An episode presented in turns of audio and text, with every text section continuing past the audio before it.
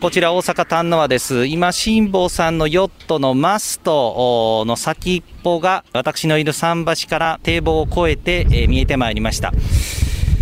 えー今、ヨットハーバーのクラブメンバーの皆様による出迎えやホーンによって、えー祝福の声が上がっています。そして今、えー辛坊さんの入港を、えー祝って花火が上がっております。今、その花火の横をゆっくりと通過しながら、カオリンハイブ、辛坊さんを乗せて、ベースである大阪丹野和ヨットハーバーに入ってきました。さあ、今、もやいが取られました。えーで、えー今、9時19分です。ありがとうございます。あー疲れた。辛坊さん、今、日本放送、生放送つながっております。柿原さん。はいはい。帰ってきました。お帰りなさい柿原さん。つながるかなもしもーあ、日本放送吉田です。し、ご苦労様でごす。苦労様です。太平洋上です。船の上の生活で今困ってることとかありますか？あーいや、持ってきたらよかったと思うものがたくさんあってね、はい。あの、100円ショップで売ってるガムって持ってきたんだけど、これがすごい便利なんだよね。いろんなもの止めるのに。だけど、あっという間になくなってたね。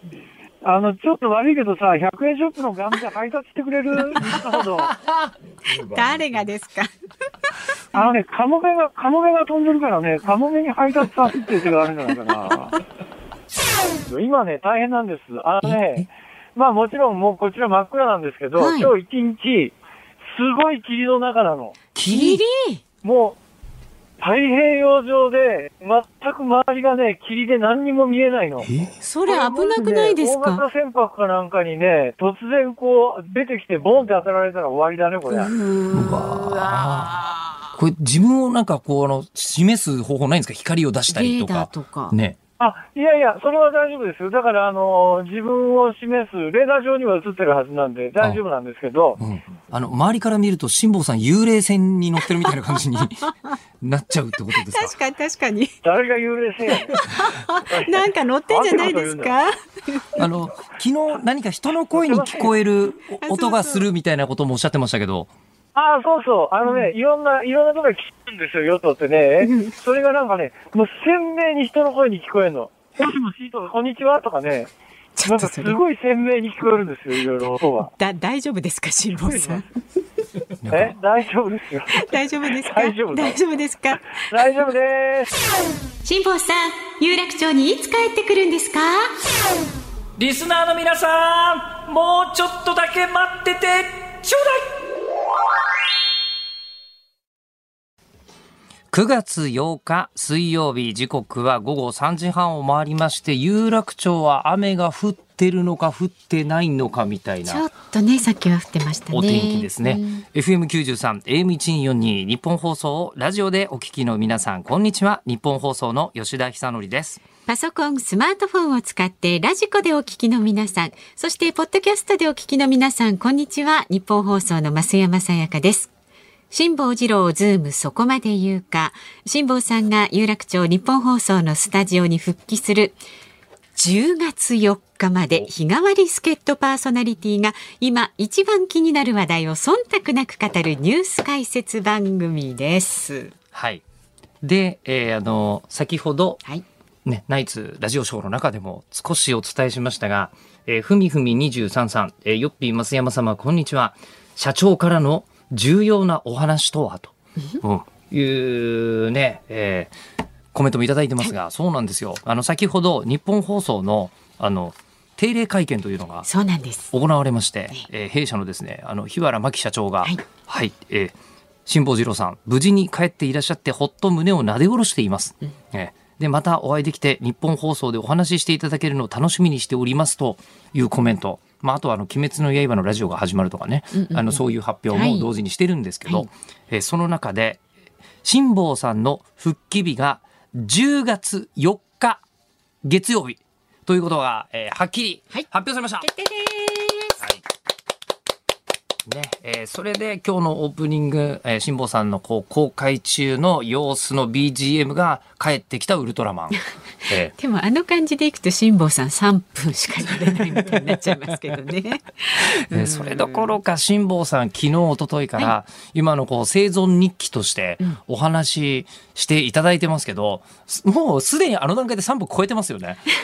なんか、はい物足りなささえこうね覚えてるんじゃないかっていう雰囲気で喋ってますけどね辛坊さんえーねだ。から辛坊さんもちろんこう体力を回復されるのと、時事問題のために新聞を読み込むと前々からおっしゃっていた通り、読み込んでる最中にもういろんなことを考えていらっしゃるんだなということが、うん。えーわかりますので、はいはい。で10月の4日からもうご登場されると。そう。ね。はい。ねであのただ専任化していてえっ、とあのいわゆるお金や何らかはもう関係がないみたいなことを講演会もねお金なんてもらう気ない的なことをね、はい。方々で言ってますけど。おっしゃってましたよね、うん。えーおっしゃってましたけどどうもあのこの2日間を聞く分には お金の話が必ずどこかに出てくる そうそうえ感じになってるんで、ええ。もうもうほぼほぼ本調子に戻られてるんでしょうね。だいぶね、ええ。うん。まあ、だから10月に登板される頃には、うんあもう肩も出来上がって、温まった状態ではい。ビュンビュンやっていただけるんじゃだと思いますよ。すよね。今まで以上にきっとねはい、こう口が回って、うん。絶果を起こさなければいいですけれども。絶果をね。そうですね。海の上では大化なく過ごされたのに、陸の上で何かあってはね。え。でそうするとあの私期間限定で、えーあこちら。そういうことですよね。はい。毎週水曜日担当させていただいてましたが、うんうん。はい。そろそろあの辛坊さん的な言い方になりますけどゴールが見えてきた。ねカウントダウンがはい、始まりますね、だ一応10月4日の週から復帰ということは、うん。9月の最終週9月の27日ぐらいにはね。が最後になるのかなみたいな。ラストの週までギリギリまでですよね。そうそうそう。一回減らさないでください。あじゃあ29ぐらいかな、多分ね。9月のはい29ぐらいまで、多分やらせていただけるということで、えっ、と積み残しとしては、はい。あの増山様に、えー VR を体験していただくというのがそうなんですよ。ですよ。えー残っていまして、あのーどうですかね辛坊さんに、うん。えー改めてお会いする前に、うんうん。えーサメに一回襲われてみるとかですね、いうのを放送中に体験していただくのもいいんじゃないのと。ええ持ってきます。こういうのでしょ？目にこう、持ってきます。はい、ゴーグルみたいなのつ。けて余裕のある時に持ってきます。あのなるほど。今日とかって、この後田崎史郎さんとかいらっしゃるんですよね。そうですそうです。そういう日にあのゴーグル被ってるのは さすがにちょっとねしかも先週発表した時はまだ総理大臣辞めるなんて言ってなかったですからね。そうですよね。一変しましたからね、そうなんですよ。その前に決まっていたのとは全く違う状態で、うん。多分あの需要で言うと先週と今週で田崎さんのニーズって10倍ぐらい違うと思うんですよ。そうですね。ほとんど毎日はい。朝から晩までどこかのテレビとかラジオとか出てますよね。ひねれば出てますからね。今なかなかひねれないですけ蛇口みたいどチャンネルそうごめんなさい、今 つければ。うん。蛇口でもなければ今時の、そうね。なんて言うんでしょう。チャンネルを変えるガ時にチャガチャじゃないですよね。見てたらすごいですけどね。はい。まあ、そんなあの田崎さんがいらっしゃる時に VR 持ってきてる場合ではないはい。のでね、えーあの今日は一回お休みしてこのあの9月中のどこかで,、どっかでね。はい、ぜひご体験いただきたいと思いますので、していその時はよろしくお願いいたします。はい、ということでもう一回言っときますが10月の4日の月曜日からえー辛坊治郎さんがこの日本放送有楽町4階第3スタジオに帰っていらっしゃいます。決定いたしました、はい。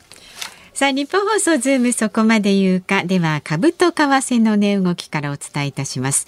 今日の東京株式市場日経平均株価は8日続伸しました昨日と比べて265円7銭高い3万飛んで181円21銭で取引を終えました3月18日以来およそ6ヶ月ぶりに節目となる3万円台を回復しました。で今後打ち出される経済対策への期待や依然アメリカ株の上昇幅に比べ割安感があることなどから買いが進んだということです。為替相場は現在1ドル110円45銭付近で取引されています。昨日のこの時間と比べますと50銭ほど円安になっています。さあ、ズームそこまで言うか、この後は昨日から今日のニュースを振り返るズームフラッシュ。で、4時台にはね、もう先ほどありました政治ジャーナリストの田崎史郎さんお迎えいたしまして、はい田崎史郎に聞く自民党総裁選などなどについて伺っていきます、うん、まさか自分が放送で総裁選について話をする日が来ると僕は思ってませんでしたけどね。えー、確かにね、えー、ちょっと前はね、はい、夢にも思わなかったですよね、吉田さんね。そうですね、えー、基本的には10月から始まるアニメはどれがいいかなという話を、えー、ずっとやって、まあ、それはそれで今でもやってるんですけど。まあ、せっかくのチャンスなんで、はい、田崎さんにあの素朴な疑問も含めてね、い。ろんなことちょっと聞いてってください。そうですね、なかなかこう、飯田君とかだと今後の付き合いもあって、うん、きっとね、あの、こう、間違ったこととか聞けないみたいなところあると思うんですけど、うんうん、僕もしかしたら、あの、この、今日が最初で最後の可能性もあるので、えあの、聞いたら小学生じゃなきゃ聞けないようなやつ聞いてみようかなと思って。はい、ぜひぜひお願いします。はい、でさらに5時台生存日記帰国後の辛抱です。この時間帯まで実は田崎史郎さんに残ってもらうという約束取り付けていますので、お忙しいのにありがとうございます。はい、まあちょっと辛抱さんにもね、田崎さんと絡んでいただいて、激論を交わしていただきたい。もしかしたら自民党総裁選挙の話なんかもね出るかもしれませんからね。番組ではラジオの前のあなたからのご意見お待ちしております。メールは zoom zoom アットマーク一二四二ドットコム。番組を聞いての感想はツイッターでもつぶやいてください。ハッシュタグ漢字で辛坊治郎、カタカナでズーム、ハッシュタグ辛坊治郎ズームでつぶやいてください。この後登場するね辛坊さんへの質問もお待ちしています。ズームそこまで言うか、ん、なんかありますか？あのありました。洗濯日和さん、はい、増山女史。まあ、あの言い方がこの女性の女に歴史の女史っていう表現ありますね。はいはい、増山女史、えそのおうち美しさでチャンネルをひねれば出てるって 反則だっていう年齢わからない感がここで、はい、念をされちゃってますね。ねはい、はい、この後は昨日から今日にかけてのニュースを振り返るズームフラッシュです。有楽町ニッポン放送からお送りしているズームそこまで言うか。はい、こちらパスタ843さんという方がですね、はい、えー、飯田アナとは仲悪いんだっけ？みたいなこうつぶやきをしていただいているんですけど。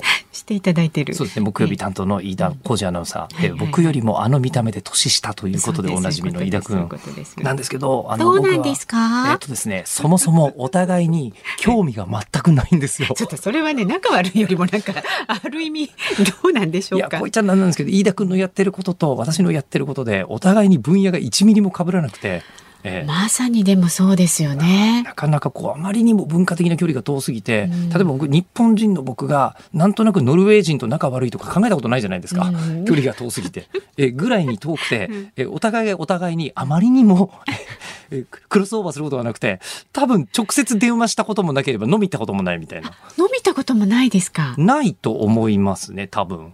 あれだけ飲むの好きな飯田さんといったこと割と好きですね、ただ、えそれでもあの全く生活時間でも違ったし会ったことない、ね、接点が本当にねそもそもね。ないんですよ、うん、えー、なので、うん、えっ、ー、とあの仲悪いじゃなくて興味がないが正解です。そこもあんま強調するのもどうかと思いますけど、日本放送にはさまざまなアナウンサーがいて良きことかなと思います。多様性。多様性です。はい、えー、正しい多様性はお前はお前の道を行け俺は俺の道道を行くですからね。はい。では、えー、昨日から今日にかけてのニュースを紹介していきます。ズームフラッシュです。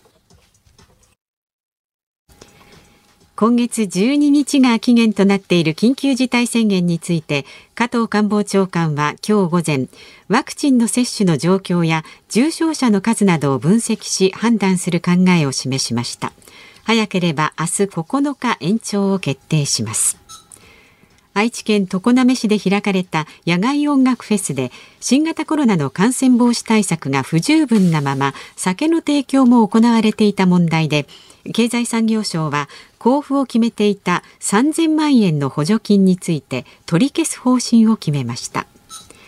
河野行政改革担当大臣は昨日ツイッター上で自身に批判的な相手のアカウントをブロックしていることについて問題ないとの認識を示しました。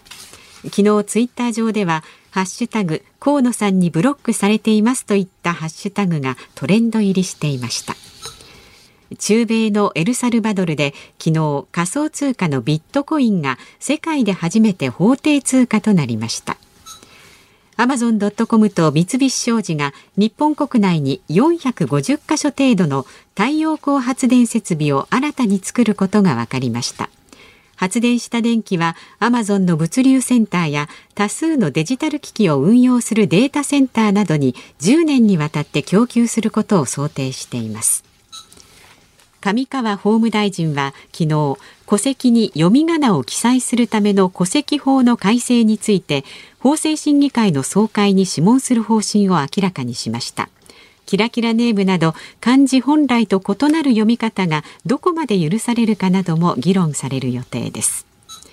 アメリカの決済大手ペイパルホールディングスは7日日本で後払いサービスを手掛けるペイディを買収すると発表しました。買収金額は3000億円となります。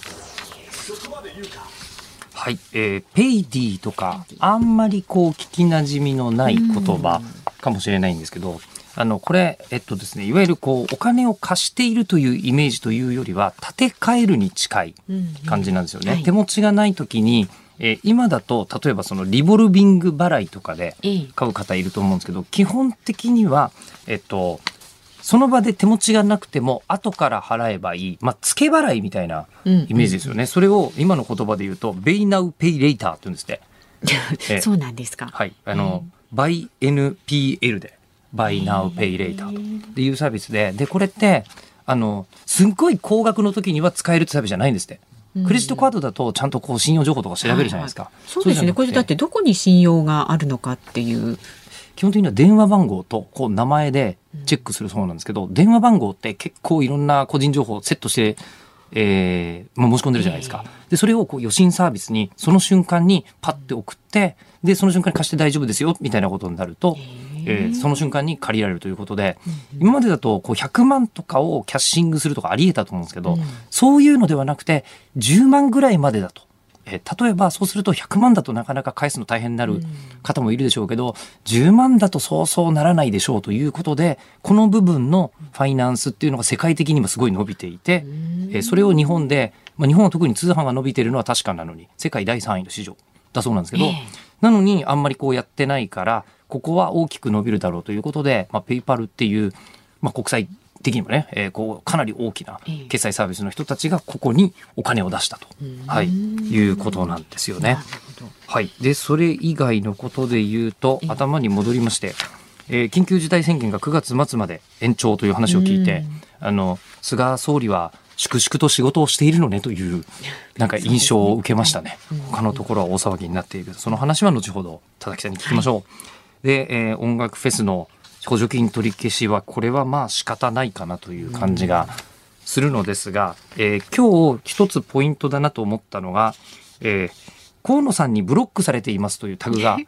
トレンド入りしているとはいい。うので、これあの見てみたんですけど、あのなんていうんですかね、えー小さな世界で出禁を誇ってるみたいな感じの方が多いんですよ。あ ブロックされてるそのタグつけてつぶやいていらっしゃる方。うんうんうん。えーでなんか改めて思うんですけど SNS って人に影響を及ぼそうと思って使ってる人が中にはいると思うんですけど、うんほとんどそれで影響を受けることってないんですよ人間。うん影響を及ぼそうというアカウントをわざわざ見に行こうと思わないし。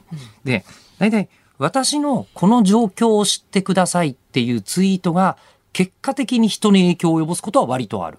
ので、だからあの、自分の思想じゃなくて、状況を表現する方に表現する時のツイッターは多分使った方がいいんですよね、うん SNS って。はいまあ、であと140文字しかないんで、どうしたって、あの、限定されちゃうんです、情報が。でもそうじゃなくたって、ホームページだって、あの、こう、例え動画だったとしても、その人の全部がわかるなんてことは、基本的にないんで、ネットは限定情報だっていう前提で、あの、上げ足を取ろうと思ったらいくらでも上げ足取れるんですよ。確かそうですね。そうなんです。んなので、あの、理解するためうにん使った方がいいよねと。まあみんながそういうあの常識に基づいて使ってればいいですけれども、なかなかそういうふうに言ってないからね。まあそうなんですよね。まあ心情的にはわかるんですけどね、影響を及ぼしたくなるの。うんだけどやっぱりネットは人に影響を及ぼすためじゃなくて状況を知らせるため。んなので、あと、川野大臣、いや河野大臣、すみません、うちの会社に川野ってのがいて、どうしても川野って言いたくですね字面を見るとねなっちゃうんですけど、はいえっと、河野大臣のこのやり方って、あの、見られなくしちゃうのはちょっとあんまり良くない気もするので、ミュートすればいいかなっていう気は、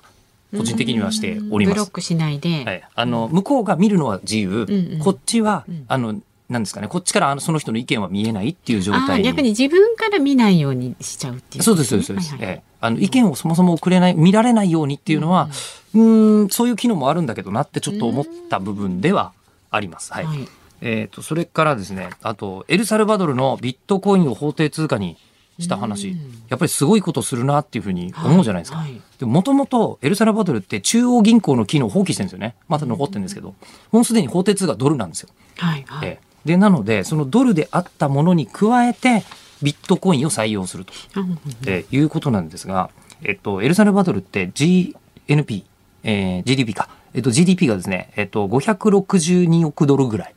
で、うんえ日本が5.6兆億ぐらいなんですよ。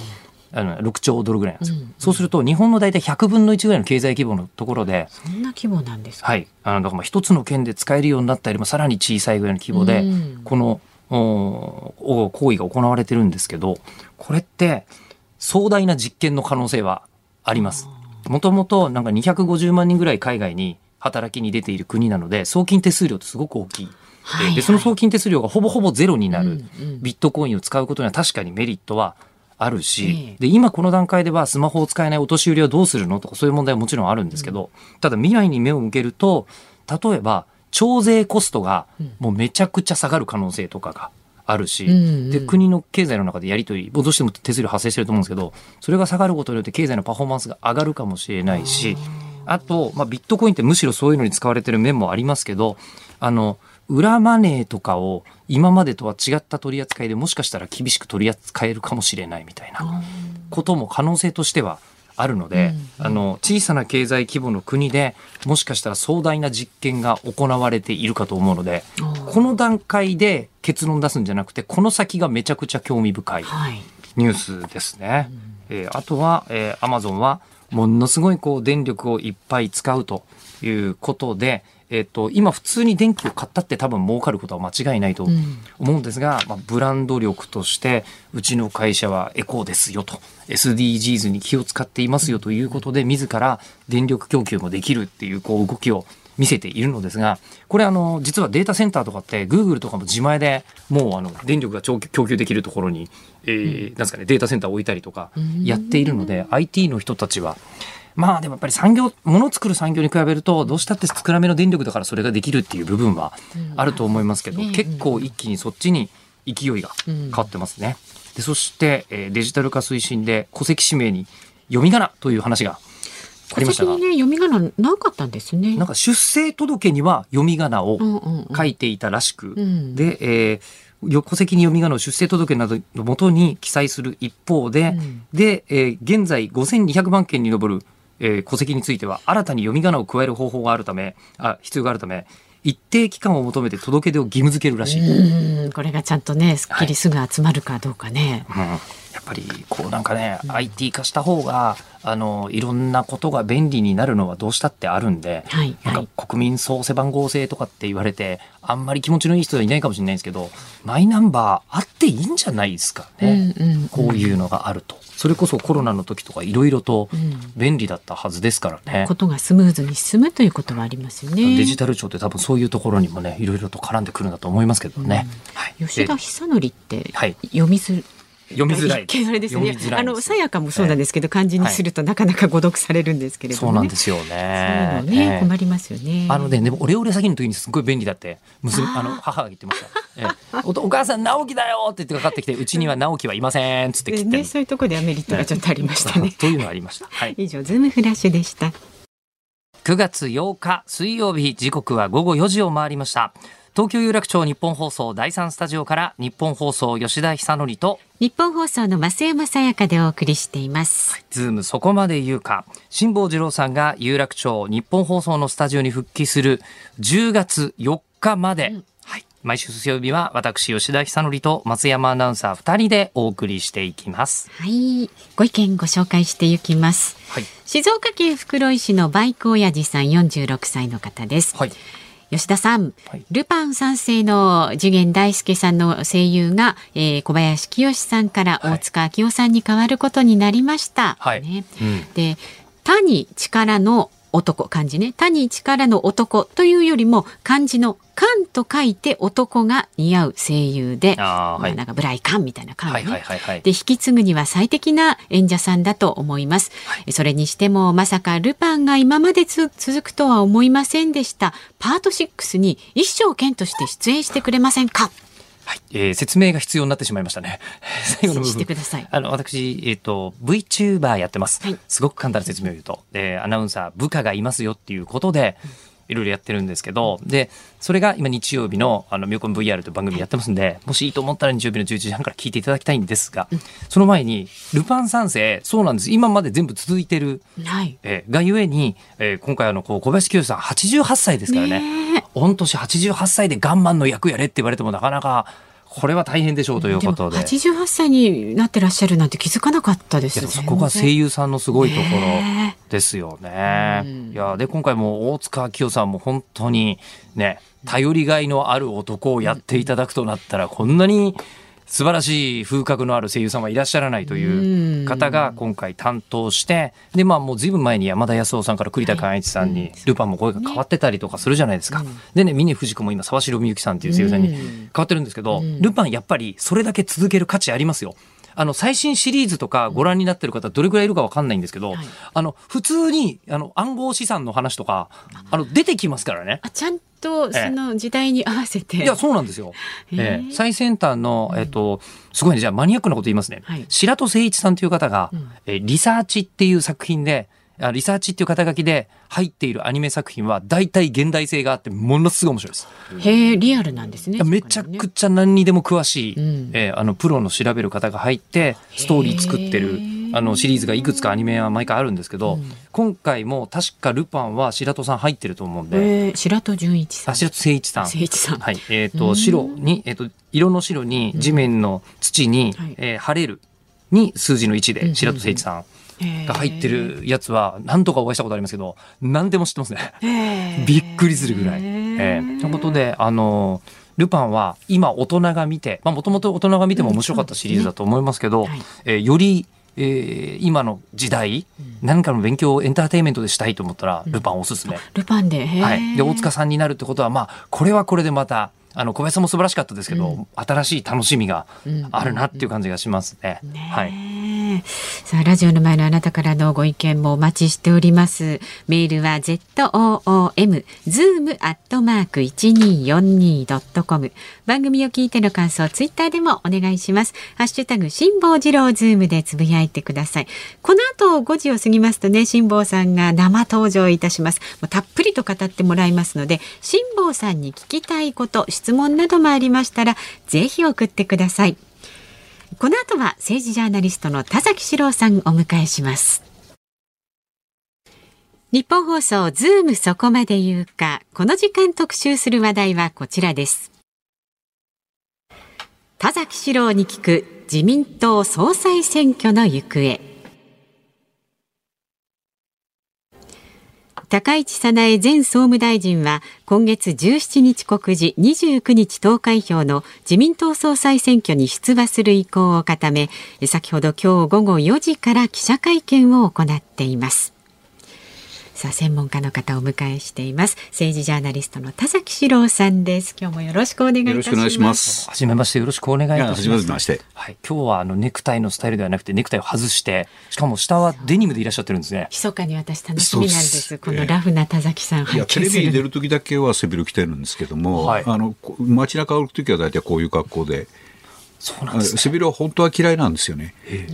えー窮屈だから。なんと、ダンディーな、あの、ね佐々木さんにお越しいただいて、多分、今週ももう本当にいろんなニュースのスタジオでニュースのプロといっぱいお会いになってらっしゃる ええ。中で、えーすいません、あの、それこそなんかダルダルな格好のですね。うん同じようなもんじゃない？いやいやいや、ええ。あのーまあ、普段あまりニュースとかをやってこなかった私が、うですか。はい。この自民党総裁選がこんなすごいことになってる中で、はい。あの、お話をお伺いするのも恐縮なんですが、はい。あのーここまではい。田崎さんがさまざまなメディアでお話をしているのをええ。拝見してまして、はい。あ、そうですか。のありがとうございます。はい、いえ、あの、菅総理と、ええ。あの、電話で4回話したんですけどって、はいあの、こう、おっしゃってたりとかしていて、えあの、すみません、すっごい素朴な疑問なんですが、はい。なんでそんなことできるんですか？いや、僕は菅総理とは、あの、1998年からお付き合いしてて、23年間、ずっと取材していて、えーずっと話してるんです。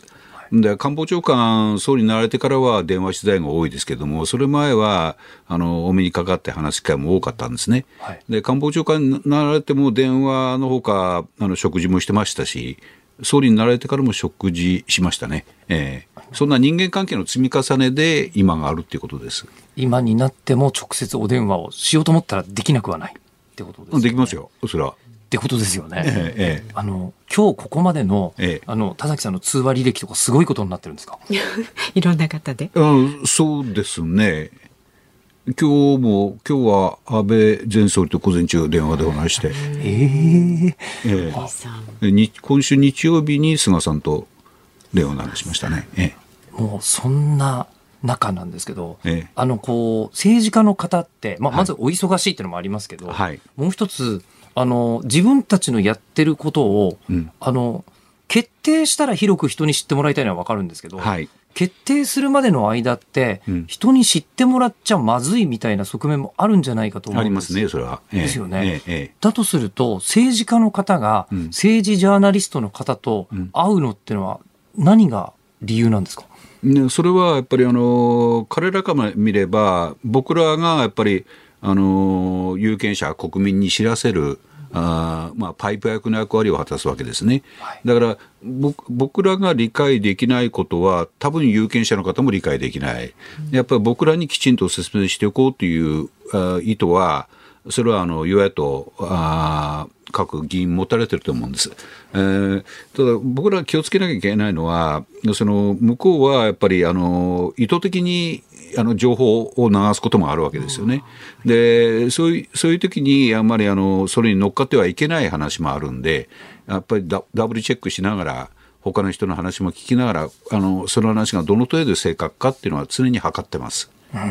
あのそうすると、はい。あの本当は田崎さんにこう言ってほしかったのに、うん。えそうじゃない言い方で、はい。あのこう政治家の方から見たら出ちゃう時っていうのは、はい。きっとあると思うんですけど。あるかもしれませんね。えええええええそうするとなんだよもうあいつとは合わないよみたいになったりすることはないんですか、それは中には一人二人そういう関係になったあの議員もいますね。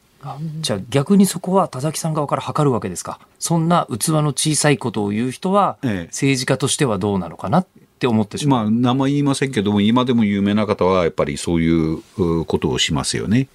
はあ。あでそういう方に関しては、あのまあ何かあのこう決定的な時の判断基準外には出さないで、えはい。心の内に持ったまま、まあ、この人はこういう人だからとそうですね。で、はあそれは政治家との関係、あの悪くなるとき、それはあるんですよ。はいで、それはあの政治家の方の責任だけではなくて、僕の方に責任があるかもしれないんですね。うんだからあの、そこはやっぱりご縁がなかったと思って諦めて、はいまあ他の方、他の政治家の方と付き合っていくということですよね。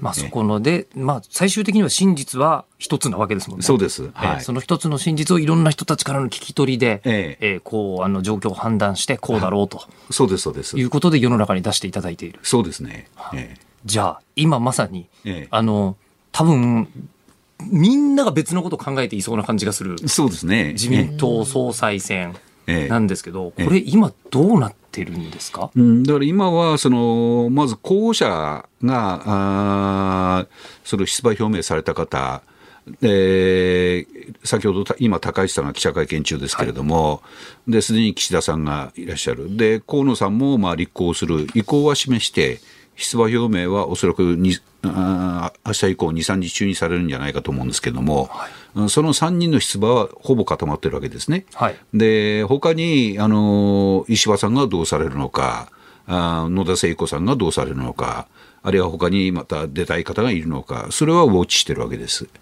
ええ。あのそれって、はい。例えば今日はもうすでに安倍、ね、あの、元総理とはい。お電話されたみたいな話をしてましたけど、ええええ。こういうとこどういうとこから質問していくもんなんですか？だ今日だと、あのい一つの疑問は、安倍えー前総理がなんで片市さん、あ高市さん。高市さんを、あの支援するのかと、あその理由をやっぱり知らなきゃいけませんでしょ、でそれはやっぱり安倍さん本人に聞くのは一番正確なわけですね。はいだから安倍さんにあの電話して、その意図は何でしょうかと、あどういう狙いがあるんでしょうかって聞いて、それを自分なりに咀嚼して、ひテレビなどで喋るっていうことですね。今、最新のこの段階ではええ、どういう意図がありそうなんですか？これはやっぱりあの高市さん、あのやっぱ保守派なんですね、あの靖国神社参拝などを言われている、で安倍さんの意図はおそらく2つあって、1つはあの自民党の今の最大の課題は、自民党支持層のうち、えー選挙をやると6割ぐらいしか自民党候補者が取れないと、支持層のうち6割しかあの投票にあのするすることができないんです。それは東京都議会選挙、横浜市長選挙、同じ傾向なんですけども、それをあの7割、8割に上げていかないと、自民党は次の衆院選挙であのおそらく負けるんですね。じゃあ、保守層を固めるためにどうするかということで、高市さんを立てて、そこで応援して、えー保守層をやっぱり活性化しよう。うん選挙運動に参加するように、えあるいは投票に行くようにしようという意図が一つ。で、もう一つは、あのー候補者、他に岸田前政調会長と、あのー今の河野太郎さんがいらっしゃるわけですけれども、その二人の論戦になったときに、やっぱり河野さんが、あーやっぱり発信力強いですから、岸田さんが一方的に、まあの、あー言われてしまうという局面があるんですね。で、であの、安倍さんとしては、あの、一番阻止したいのが石破さん、次に阻止したいのが河野さんなんです。で、あの高市さんは当選難しいかもしれないけども、その時はやっぱりあのよりましっていうことで、えー岸田さんに当選してほしいわけですね。で、岸田河野っていうたあの論戦になった時河野さんに切り込む人が誰か必要だと。で、岸田さんはああいう紳士的な方で、えーす方ですから、あんまり自分でバババって攻撃したりしないわけです。で、高市さんというのは論客ですから、あー河野さんの弱点と思われるところにも切り込んでいける。そういう役割を期待してるんだと思います。じゃあ、あの、それこそ世論ね、あの調査とかを見ると、世論調査を見ると、あの、こう、河野さんの支持率がまあ30%ぐらいあそうですねあって、はい高市さんは4%とかそうですねになっている。これ勝てないのになんで出るんだろうと思ったんですけど、はいまさにはいそういうことを考えている方が、まあ、安倍総元総理はそうだという。そうです。あの、はい保守層を固めること。うんあのーやっぱり日本人、いろんな考え方の人がいらっしゃるわけで、あのー僕とは違いますけど、靖国神社参拝するって方もいらっしゃるわけですね。で、そういう人たちはやっぱり自民党支持の柱なんですよ。はい一つの。うんで、それをやっぱりあの、大事にしていくっていうことが、やっぱり高市さんに対する、え高市さんに期待されることですよね。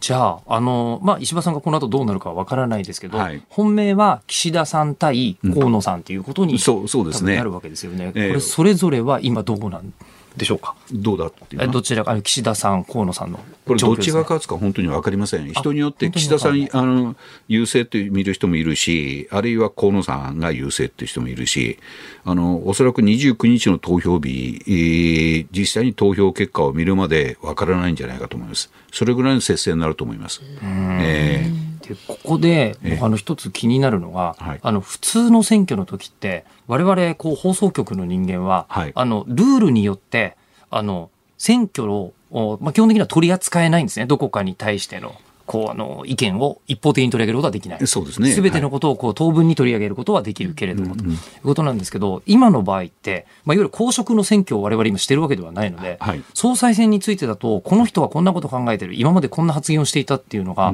ものすごく細かく出てて、ええ。あの普通の選挙よりも、あの実質上、まあ、総理大臣を決める選挙なわけだから、今の自民党総裁選の方が、みんなの興味もちゃんと集まってるっていう感じが すごくするんはいですね。はいなんかここに今の選挙制度に対するなんか矛盾みたいのを若干感じるんはいですけど、あの、えーでもあの今の自民党総裁選、このように、まあ、あの自由にいろいろ取り上げられるのは、告示前だっていうこともあると思います。あ告示になると、やっぱり各候補を平等に扱わなきゃいけないっていうのがね、その報道する側に働くわけですね。まあふここに関して言うと、引き制ではなくて不分率ではありますけどね。そうですね。はいええだから、あのー選挙になると、あのー国政選挙で難しいのは政党数が多いですから、はい。あの自民党だとい今のところ3人、増えても4人とかそれくらいですよね、そうすると、あのまだ平等に扱えるわけです。やっぱりあのあ8つも9つも政党出てくると、それは平等に扱えっていうと、それを放送するだけで大変ですから、えで、だとするとですね、あの、そのいろんな方々が今までこんな政治的な主張を持っていたっていう話がどんどん出てくる。はい。じゃないですか。はい。で、えっ、と、なんとなく、あの、普通とい、もしかしたら普通以下かもしれない距離感で、私なんか見てたとすると、あの、河野大臣とか、あ、なんかワクチンのこと頑張ってんだなぐらいのはい。イメージで見てたんですけど、今回やっぱニュース番組の担当でもあるし、ちゃんと見ようと思ったら、あれなんかこの人プライマリーバランス黒字化とか言ってるみたいなところを見てて、ええ経済の人の話を聞くと、ええ。あんまりそういうことやっちゃいけないんじゃないかなみたいなあの意見を個人的には今思ってるわけですね。はいはい。ええ。でそうするとあのこういう主張を持ってた人たちが論戦の中でん。意見を変えたっていいんじゃないかなって思うんですけど、はい。あんまり政治家の方ってそういうことをしてないイメージがあるんですけど。確かにそうですね、で自民党総裁選はこあの17日、えー告示なんです、その時に各候補者はあの所見というのを発表するんですね。はいそして記者会見も行う。で、その所見で初めてこう政策がきちっとしたものが出てくるわけです。それを我々は比較しながら、どこが違うのか、どこが同じなのか、ということは、あの、やっていくわけですね。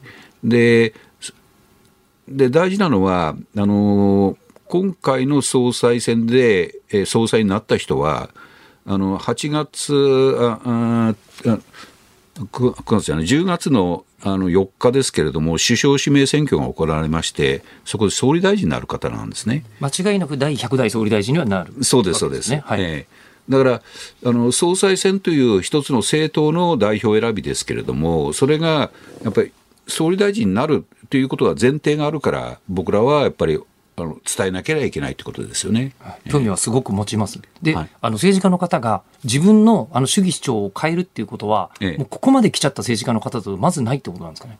あのあまりせあの主張を変えるとあの、ブレたって言われるわけですね。はいあの中身はともあれ、やっぱり政治家にとって言いたいのは、あこの人、考え方変えたんだ、ブレたんだっていう批判がね、が怖いわけです。だから、あの一旦あの出した主張は、まあ、あのその選挙中はね、変えないでやっていくっていう人が多いと思います。ええでもそうすると状況って毎日、もうそれこそもうもう少し長いスパンにしたらもうどんどん変わるわけじゃないですか。そうですね。2年前に感染症対策を一番大切にって言ってた人が、ん。もしいたとしたらその人が一番今リーダーになるべきだったでしょうけど、はい。そんなことは誰も考えてなかったから支持できないわけで、はい。はい。政治家って考え変えちゃいけないんですか？いやいやあの僕は政治家は考え方変えなきゃいけないと思ってます。変えなきゃいけない。はい。はい。それは世の中が変わってるんですから、世の中の考えに合わせてあの何が最善かっていうのを見つけていくのが政治家だと思うんです。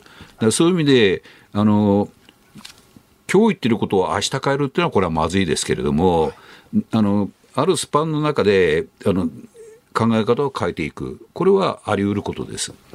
じゃあうん。やらなきゃいけない。その考えがなぜ変わったのかっていうのもちゃんと説明はしてもらわないともちろんそうです。い。けないということです、はいええ。じゃあ、そういった面ではい。見て、はい。えー岸田さんと河野さんって、うん。こうあのどっちがあの総裁に向いていると近くでもうと当然お話もそれぞれされてると思うんですけど、はい。下崎さんは思われますか、うーんそこは価値観の問題ですね。はい、一つは安定を重視する、あのそうあの無茶なことをしないでおく。あーという観点ならば岸田さんです。はい。でも、なんか世の中かなり行き詰まってるねと、思い切って変えてほしいと、そういうふうな、あの急進的な改革を目指すならば、それはあの河野さんです。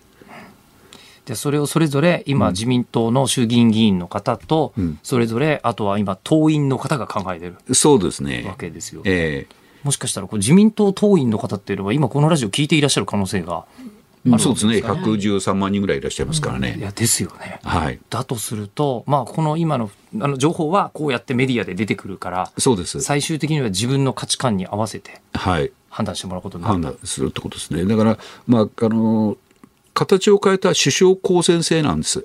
うんはいね大統領制と総理大臣違いますよね。大統領制は直接国民が選ぶわけですけれども、日本の総理大臣は直接国民が選ぶんじゃなくて、議員から選ばれるわけですね。えーしかしら自民党総裁選は、その、首相を、総理大臣を、あの、選ぶ選挙なわけですよ、事実上。そういう意味では首相公選制が行われているというとも言えます。じゃあ今この一番大変な時期に今日お越しいただいてこの後5時台も出ていただくとはいことなんですけど、この後田崎さんこんなことするっていう予定って何か決まってるんですか？今日ですか？はい例えば今日は、今日終わったら、家に帰って、やっぱり、えー数人の議員に電話しなきゃいけないですよね。取材しなきゃいけないですよ。もう携帯電話なくしたら大変ですねそれは大変ですね。大変ですねまあ、いろんな人の電話番号が登録されてるから。おー大丈夫ですか？スタッフ今手出したりしてないですか？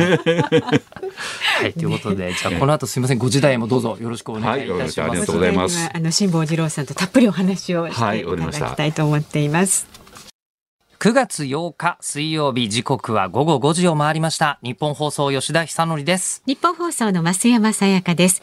そしてこの時間も政治ジャーナリストの田崎史郎さんにもお付き合いいただきます。どうもありがとうございます。いやありがとうございますよろしくお願いいたしますよろしくお願いします。はいそ5して時にねなりました。なりましたんで、はい。生存日記帰国後の辛抱ですのお時間です。もう137日ぶりにね日本に帰ってきた辛抱さん。2週間ちょっと経ってますんで、えー昨日も一昨日も元気に喋り足りなさそうなぐらいね。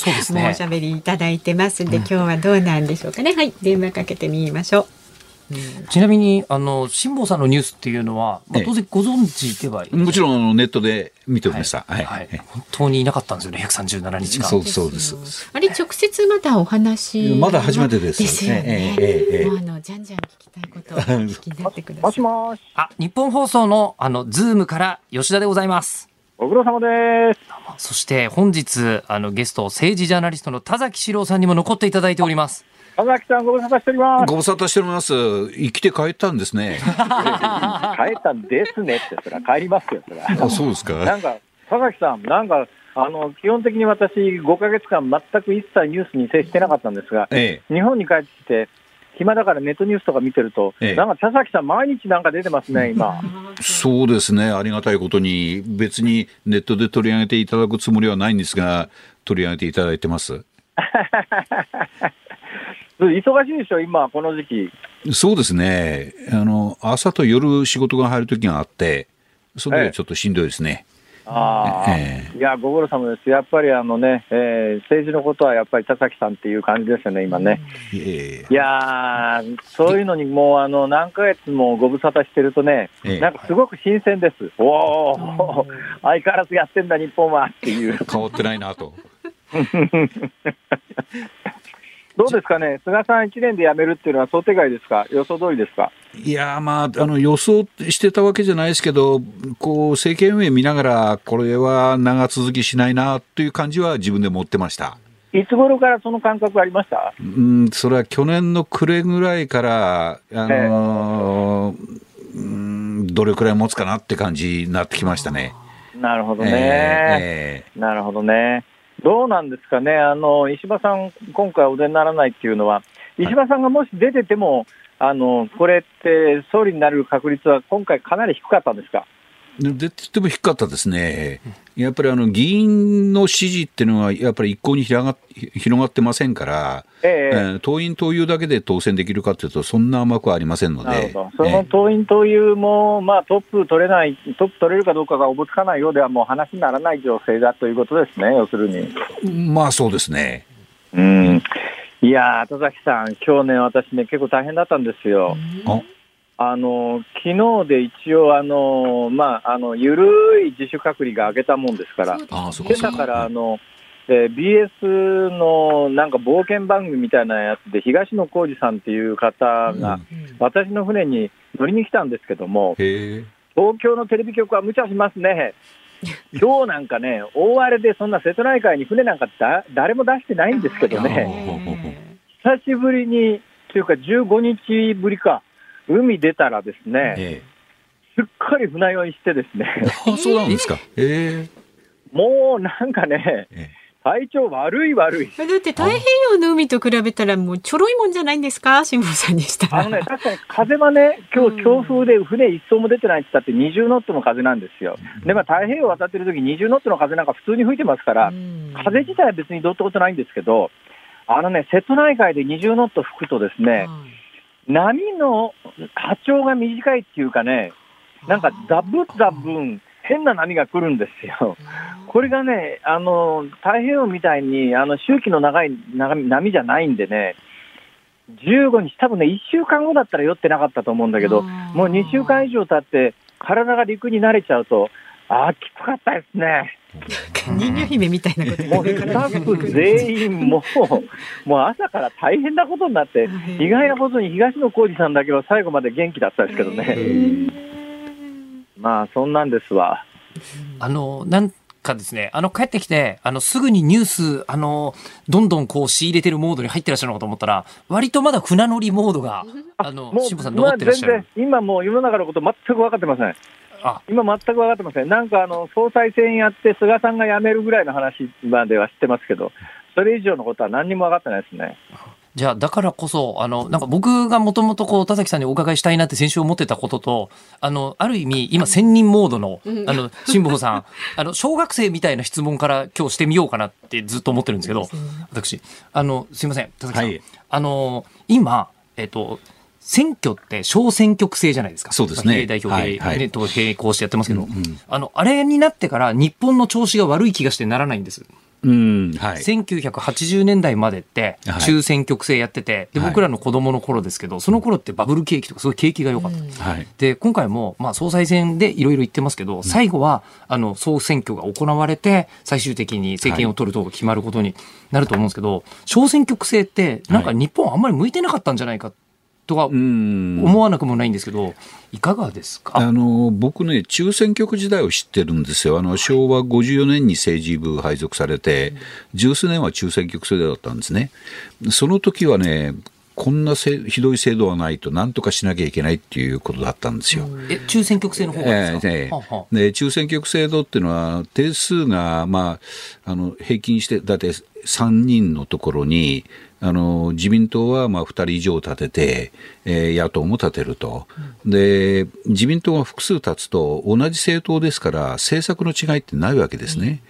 えーどれくらいあの後援会員を作ったか、あー協力してくれる方を作ったかっていうところで勝負するようになるわけです。だから政策が全くあの2の次、3の次になってた。吉田さん、吉田さん。はい、はい石本さん田崎さんはね、人格者で人柄がいいから、はいすごいオブラートに包んだ言い方してますけど、はい。中選挙区時代は一つの選挙区で自民党同士が戦うわけですよ。はい。結局、あのお金たくさん使った方が勝つみたいなことに最終的になりかねないということで、現金実弾が飛び交うっていう、もう、まあまあ、そういう状況だったんですね。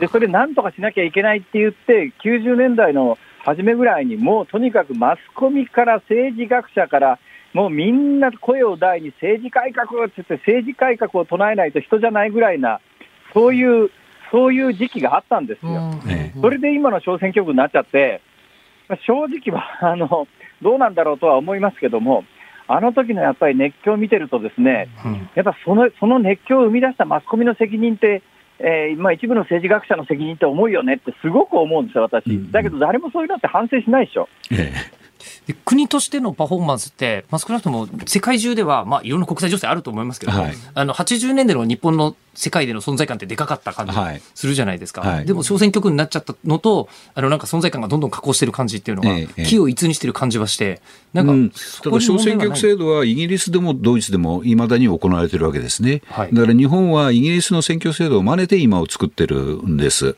だから、あの中選挙区とかいいのか、小選挙区とかいいのか、あの小選挙区っていうのはあの定数が1で、そこで支持を売るとなると、あの50%の支持を得ないと当選できないわけですね、論理的には。そうするとあの、地元の人たちにこれ嫌だ、あれ嫌だって言われると、全部はそうですねって言わざるを得なくなる。うん中選挙区制度の下ですとあの、複数の候補者がいて、そこではあの自分の好きが好き勝手な政策を言えたっていう部分はあるんです。得票率にすれば2割から3割取れば、中選挙区の下では当選できる。その2割から3割の支持を売るためにどうしたらいいかって考え方する。だから根本的に違うんです。でもどちらがいいかっていうと分かりませんし、もうこの制度でやると元へ戻せないですね。元に戻せないっていうのは小選挙区から次のステップに移ることはないだろう。うん、あの中選挙区制に戻す、あるいは大選挙区制に戻すことはできない。で僕はね、あの小泉内閣で官房長官だった福田康夫さんにね、あのえー当時聞いたんですけれども、あの中選挙区から小選挙区は、自分のあの選挙区をの一部を切り取って小選挙区になってるわけです。でも、小選挙区から中選挙区あるいは大選挙区変えるとなると、選挙区が広がるわけです。で、議員の選挙区が広がることを、今の議員がやるわけがないんです、これ。大変になっちゃうからですか？そうです。はい。秘書もたくさん雇わなきゃいけない、運動もする範囲も広がるとなると、今の選挙制度の中でどうするかって発想になりますね。まあだけどだ、だからこそなんだけど、はいまさにそうで、今、あの選挙区でいうとね、下手すりゃ市会議員の選挙区の方が広かったりするんだよね。そうです、そうです。それはそうです。ええ国会議員の選挙区の方が狭いって何なんだよ、そうすると結局、地元の利益 あの誘導で、その辺の溝に蓋した人が国会議員で当選するみたいなことになりかねないもんね。ええええそうです、そうです。じゃあ、あの、まあ、制度はもう変わんないとすると、はいえっと、投票する側の考えてることが変われば、使いこなし方が変わるんじゃないかと思うんですけど、はいまあ、今回、有権者の方は、この秋、確実に皆さん選挙あるわけですよね。投票者として。はい何考えるべきですか？うーん、それは、あの、やっぱり政党本位になってきてるんですよね。あの、と党首の、あの、政党の党首の、あの、を見ながら選ぶっていう形になるんです。党首党首、うん。あの例えば今度新しくなる自民党そあの総裁、総理大臣がどういう方になるか、それと、まあ、立憲民主党は今、枝野さんが党首ですよね。そういう方々を比べながら、この党は何をやるのかっていうこともよく見ないといけない。ええそうすると、ますます今回の総裁選挙ってすごく重要な、そうです。えー出来事になるわけじゃないですか。はいええええええでそして、その総裁選挙の結果を受けて、ちょうど、あの、このズームには、辛坊治郎さんが戻ってくる。ちょうどタイミン選グがね。挙の、あの、話真っ只中で、辛坊さんがお戻りになる。そうですね。そうですよ。いや、そうですよね、これ。あの、あ今日発表になりましたよ、辛坊さん。あ、そうですよ。10月4日にこの場に戻ってくるっていうのが正式に発表されましたんでそうですあのよ。もうね、とにかくね、朝から船出て体調悪いですから、無理じゃないかと。あの社長会見やってたんですけど結局ね、10なんかね、戻るのね、10なん月4か暴言吐きそうで怖いんですよ、今の話にしてもね、日本がこの30年間ダメになった理由はいいくつもあるんですけども、まあ一つしょ、今の視点で言うと、小選挙区もそうかもしれないけど、やっぱり同じ90年代っていうのがひどくてですね、まさにその小選挙区を主導したのが、とある、えー某局の夜のニュース番組だったりしたんですが、この夜の某局のニュース番組は何やってたかというとですね、この時期、やっぱりあの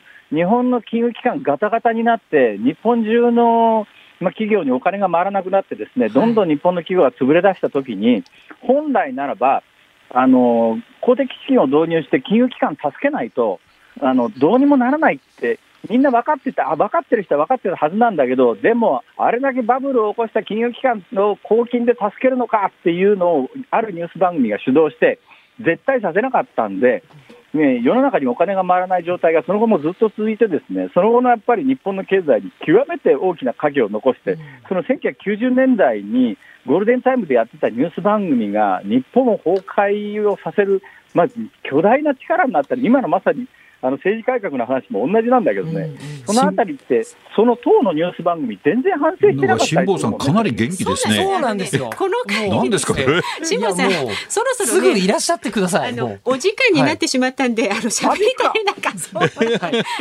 ら早く戻ってきてくださいってことなんです。いや、ちょっと体調が。絶好調これでに聞こえますけど分かっちゃい。ましたからね。はい明日もよろしくお願いします。ありがとうございました。どうもすみませんでお目す。にかかれますように。はい。はい、えー今日のエンディングは、あの、超ときめき宣伝部で、青春ハートシェイカーを選ばせていただいたんですけど、えー今週の日曜日の11時30分から、ミューコミ VR を担当させていただきますが、リアルアイドルと共演しちゃった VTuber ってのがいて、えーそれが、超ときめき宣伝部と一緒に、相葉ウイハちゃんっていう子がうん CG なのに踊ってるんですよ。えーふむ。こういうもの、あの、理解できなくていいんで、今ね、10分かったような、日分かんないような。日曜日に聞いてください。それに関しては。そうですよはい、お願いいたします。一番ぜひ聞いてくださいはい、私そこでも喋ってます。はい。で、明日の朝6時からの飯田浩二の OK 工事アップは、外交評論家で、え内閣官房参与の三宅邦彦さん、6時台前半からご出演です。で、7時台には、甘利明自民党税制調査会長が登場いたします。で、この午後3時からのズームそこまで言うか、明日は飯田浩二アナウンサもうーです。3時半からですよね。今3時って言いました。3時ってちょっとおっしゃってました。3時半です。ちょっとええ明日早いのかなと思ったら違いますよね。3時半です。明日も3時半。はい。そうそう。ゲストは東京オリンピック・パラリンピック選手村の川淵三郎村長です。うんね、で5時台には辛坊さんも生登場。もう今日の感じだと。いや、もう相当喋りたいことは終わりなんですよね。あるある、ねもう心配ないなってちょっと思いましたけれどもね明日も辛坊さん登場してたっぷりとお話を伺っていきます。はい。でね日曜日はそのそうです。ミューコン VR が。VR おはい聞きになってください。はい。で、この後日本放送5時30分からはショーアップナイター横浜スタジアムから DNA 対巨人、えー解説里崎智也さん実況煙山光則アナウンサーでお送りしますが、今横浜スタジアムとつながっています。煙山さん、そして里崎さんもいらっしゃるんですか？はい、スタジアム、雨がパラパラ、パラといえば、音パラコンビですね、ヨッピーと里崎さんは。そうなんですよ。またやりたいですね。そうですねはいね。みんなでね、あの、本番中にサンドイッチ買いに行ったりとかしてましたね。そうですね。あれ、楽しい番組でしたよね。あと廊下、廊下走りたいですよね、また。やってましたね、そんなこともね。いろいろやってたなアメリカから帰ってきて、そのまま番組出たことありますもんね。そうですまね。たやってもらいましたね。里崎さん、超短く今日の見どころを。今日の見どころは、は巨人が連敗しないかどうか。ね、うんここです。はい、ということでございまして、5時30分からです。ぜひお聞きください。はい、なんかはい巨人ね、5試合も勝ててなくて、で、しかも今、セ・リーグ歴史的な混戦の中ですもんね、今ね。ですよ。ねえ、はい、ということで、えーお二人の、はい、番組楽しみにしていただきたいと思います。はいで、今さっき、明日がね、こう、あの、川淵三郎村長で、はいオリンピックのことを久しぶりに思い出して、今、横浜スタジアムからっていうふうに言われて、そういえば、あの、ソフトボールの女子、日本代表も、えー日本の野球代表も横浜スタジアムで金メダル取ったんだなっていうのを今、ありありと思い出しましたね。えええーいや、あれも見せていただいて、で、それをやりながら、この、あの、ズームの担当もさせていただきましたが、辛坊治郎さんの復活が、あの、10月の4日となったと。いうことで、えー私、まあ、今日はこれまでとして、あと3回3回ですね。かな？ほど担当させていただけるということで、もうこの時間でやり残したことがないように、ちょっと。もうね、だって橋本徹さんのお話とか、ね、田崎史郎さんと直接お話できたりとか、えーいろいろあったんですけど、一つだけ疑問なのが、はい。いまだに僕、辛坊さんとほとんど話したことないんです。そのままここまで来てるんです。それは辛坊さん戻ってからちょっとゆっくりねお話しする機会があるといいですね。ねえ、いや、正直、あの、日本放送って、はいあの、半年間休んでいいんだっていう実績を作ってくださいましたし、ええその実績はの いいかどうかもわからないし、局アナとしてはもう。大きな光ですよ。ええ。半年間いなくても、とりあえず、あの、いいよっていうふうな可能性が。人によると思います。えーまあでも 10, 10月の4日に戻っていらっしゃるとはいいうことで,、そうですそこまでは水曜日務めさせていただきますので、それまでの間に、えースタジオで、えー増山さんにヘッドセットをかぶっていただいて、えバーチャルの世界を VR 体験行はい。きましょう。していただけるようにしたいなというふうに思っておりますので、はい。えーどうかよろしければ、まあ私はあと3回ですけど、ズームこれからもお付き合いいただきたいと思います。ということで、ズームそこまで言うか、ここまでのお相手は日本放送吉田久典と、日本放送増山さやかでした。明日も聞いてください。